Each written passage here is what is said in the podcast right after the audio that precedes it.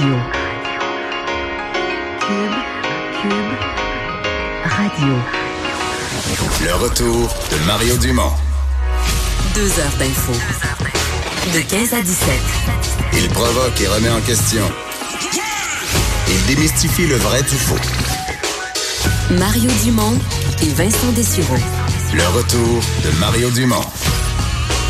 Bonjour tout le monde, bienvenue à l'émission. Euh, on va passer les deux prochaines heures euh, ensemble. Euh, pas mal de choses pour vous, des entrevues aussi intéressantes. Je vous dis tout de suite, on va parler tantôt avec Laurent Simon. Euh, joueur euh, de l'Impact qui a fait sa marque en défensive euh, il y a quelques années, mais qui est désormais avec le FC Toronto. Le FC Toronto. Mais pourquoi on parle de lui? C'est qu'il a obtenu finalement après des démarches longues qui veulent nous décrire sa citoyenneté. Donc on va lui parler de ce, de ce processus, semble-t-il, qu'il a trouvé bien lourd et bien complexe. Bonjour Vincent. bonjour. On n'en doute pas que c'est long et complexe. Oui, oui, oui. Est-ce que ça l'est plus? Est-ce que ça l'est davantage? C'est le genre de questions qu'on va se poser. Et on a tout de suite une nouvelle de, dernière heure. En fait, ça fait au cours des dernières minutes, on a vu cette histoire-là apparaître. Euh, C'était un peu le, complément, si on veut, de l'histoire horrible de la petite fille de Granby. Euh, parce que maintenant, on parle de son petit frère. Oui, son petit frère âgé de 5 ans. Décision aujourd'hui rendue par un juge dans ce dossier parce que l'enfant, lui, était avec sa mère. Euh, et un juge aujourd'hui, dans une décision rendue donc publique, sera confié à la DPJ. Il pourra maintenir certains contacts avec sa mère sous supervision. On juge que c'est c'est positif qu'il garde un certain contact, mais sous supervision. Et ce qu'il y a de, triste, et à mon avis qu'il faudra analyser dans, les prochaines heures et les prochains jours, c'est un blâme très... Alors, on retourne l'enfant à la DPJ, mais on donne un sévère blâme à la DPJ et on parle que cet enfant de 5 ans euh, a déjà euh, une vie difficile. On parle d'un jeune qui est déjà écorché par la vie à l'âge seulement de 5 ans.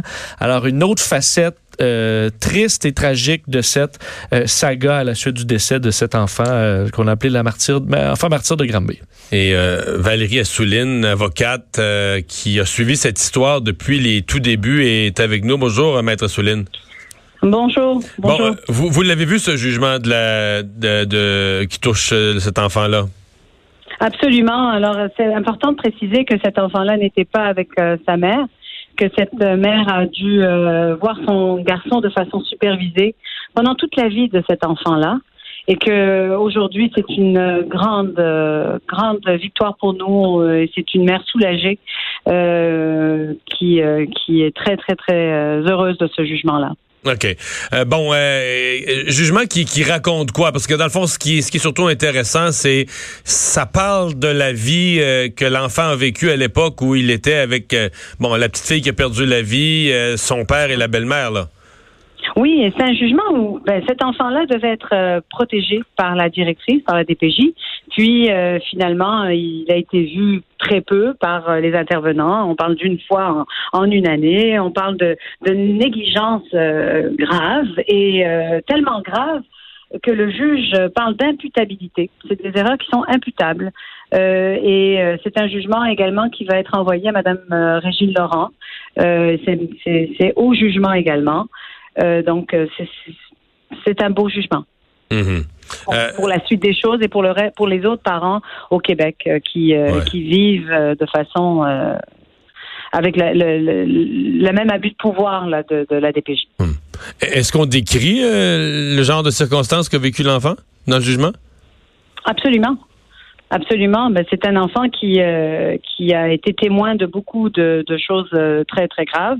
et une autre chose, M. Dumont, qui est extrêmement importante, c'est que finalement, on lève le rideau. Ce juge-là a décidé de lever cette ordonnance de non-publication là qu'il y avait euh, lorsqu'on parle de dossier de DPJ. Et finalement, en autant qu'on préserve l'identité des partis et des parents et des enfants, bien évidemment, vous pouvez, vous, journalistes, commencer à parler, à décrire ce qui se passe. Et c'est une transparence qui était nécessaire dans ce système. S'il y avait cette transparence, est-ce que cet enfant-là serait décédé aujourd'hui? Certainement pas. Parce que jusqu'à aujourd'hui, on, on savait rien ou on pouvait rien dire, là. Ben, on peut, on pouvait rien dire. Tout le monde a peur de parler. Euh, et puis là, euh, c'est fini là. Et c'était, euh, vous savez, le juge a, commencé son jugement avec l'énoncé que Madame Laurent avait avait mentionné au début de la commission, c'est-à-dire que nous avons l'intention de retourner toutes les pierres et d'entendre toutes les versions, tout, ce qu'il y a à entendre, tout le monde qu'il y a à entendre. Et c'est un juge qui a travaillé avec tellement de sensibilité et euh, je pense que c'est vraiment un jugement après Granby. Et c'était, on, on, pouvait pas demander mieux. Mmh. Ben, maître euh, Assouline, euh, merci de nous avoir parlé. Merci à vous. Au revoir. J'ai l'impression que c'est un jugement qui a pas fini de, de, de refaire l'actualité, euh, ce qu'on va ce qu'on va y retrouver ou ce qu'on va y retrouver comme descriptif. Euh, parce qu'on parle d'un paquet d'éléments traumatisants pour l'enfant, euh, des, des, des, trucs très accablants que, et des étapes très tragiques au, que, que C'est la même maison, que ça nous donne une idée de ce qui se passe. Ça nous donne une idée de ce qui se passait dans la maison là. Oui, et de la maltraitance provenant euh, de son père et de sa belle-mère. Donc ceux qui sont accusés évidemment en lien avec la, la, la mort de l'enfant, euh, de, de, de, de, de sa sœur. Alors, ce sera valide pour six mois ce jugement-là. Alors c'est quelque chose qui se renouvelle assez rapidement malheureusement.